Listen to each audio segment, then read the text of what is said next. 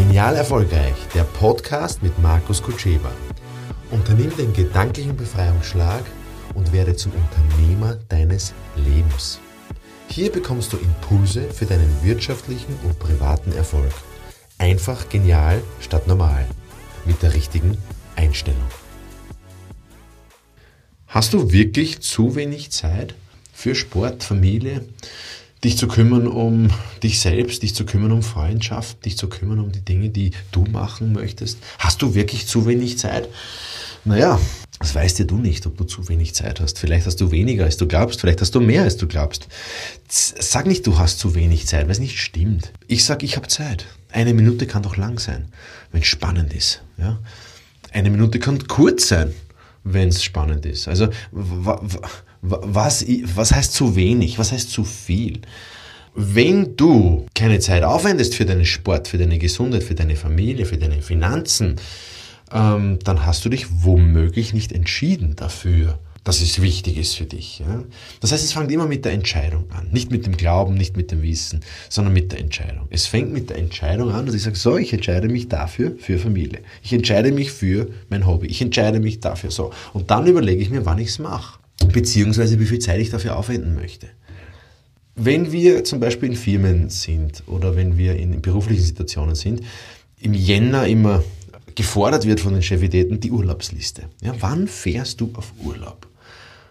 Ja, und genauso mache ich das im Jänner oder im Januar mit meinen anderen Dingen. Das heißt, ich überlege mir immer, als ob es der 1. Januar wäre, ja, jeden, jeden, jeden Tag, wann habe ich Urlaub, wann mache ich meine Finanzen, wann mache ich meine Familiengeschichten, wann mache ich meinen Beruf, wann fahre ich dort oder dahin. Wenn du zeitlich in Strudeln kommst, dann ist ja nur deswegen, weil es nicht im Kalender steht, weil du es nicht geplant hast, beziehungsweise nicht visualisiert hast, beziehungsweise nicht, nicht dir vorstellen kannst, wie das gehen soll.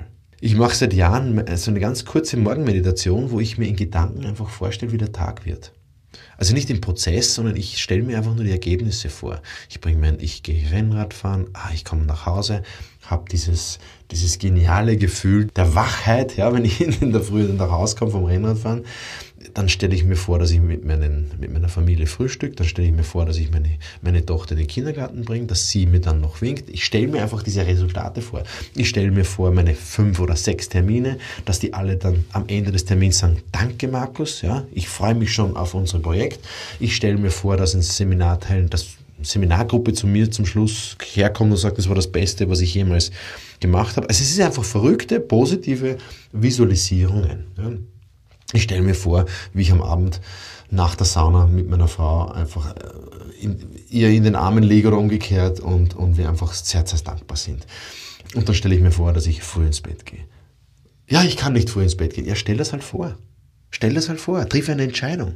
Ja? Also das ist so, was sich in meinem Kopf abspielt. Und ich weiß, dass es schräg ist, weil es nicht, weil die meisten Menschen einfach Limitationen haben. Sie können es sich nicht vorstellen. Hm, stell es trotzdem vor, schau, was passiert. Stell es dir vor, dann wird es passieren.